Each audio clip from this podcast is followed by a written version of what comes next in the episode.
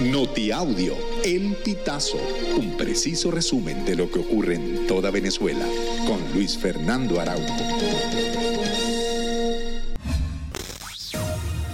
Amigos, bienvenidos a una nueva emisión del Notiaudio El Pitazo. A continuación, las informaciones más destacadas. El líder opositor ruso Alexei Navalny murió este 16 de febrero en la prisión ártica en la que se encontraba desde diciembre pasado, según informaron los servicios penitenciarios de Rusia. La fuente explicó que este viernes, después de dar un paseo en la penitenciaría de la localidad de Harp, el político opositor se sintió mal y perdió el conocimiento. Tanto Estados Unidos como la Unión Europea y Amnistía Internacional expresaron su inquietud por la muerte de Navalny, enemigo número uno del Kremlin. La líder opositora María Corina Machado lamentó y rechazó que el gobierno de Nicolás Maduro decidiera suspender las actividades de la oficina del Alto Comisionado de los Derechos Humanos de la Organización de las Naciones Unidas en Caracas. Ante este hecho, la banderada por el partido 20 Venezuela emitió un comunicado en el que expresa que esta medida parece anunciar mayor persecución contra los oponentes al gobierno. Machado aseguró que el gobierno pretende intimidar a los ciudadanos, sembrando el terror para impedir elecciones presidenciales libres y transparentes este año. La reciente decisión del gobierno venezolano de cesar las operaciones de la Oficina del Alto Comisionado de las Naciones Unidas para los Derechos Humanos acarreará consecuencias preocupantes, según dijo la organización Defiende Venezuela.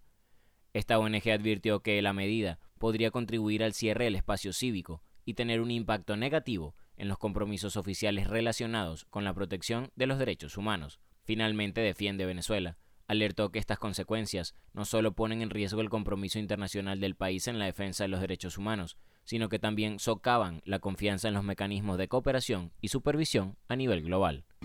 El fiscal designado por la extinta Asamblea Nacional Constituyente Tarek William Saab se reunió con la fiscal general de Cuba, Yamila Peña. El encuentro se realizó en La Habana.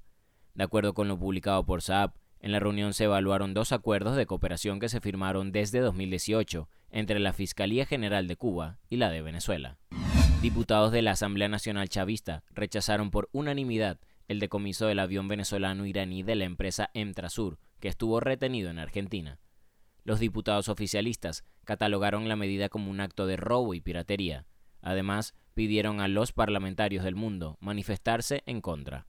El avión partió el pasado 12 de febrero hacia territorio norteamericano, con autorización de un juzgado federal argentino. La aeronave es investigada por el gobierno de Estados Unidos por supuestos vínculos con el terrorismo. Amigos, hasta acá llegamos con esta emisión del Notiaudio El Pitazo. Narró para ustedes Luis Fernando Araujo.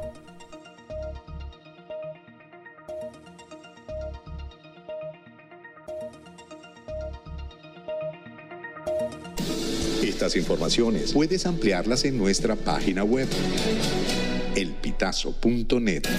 También recibimos tus denuncias vía SMS o WhatsApp a través del 0414-230-2934.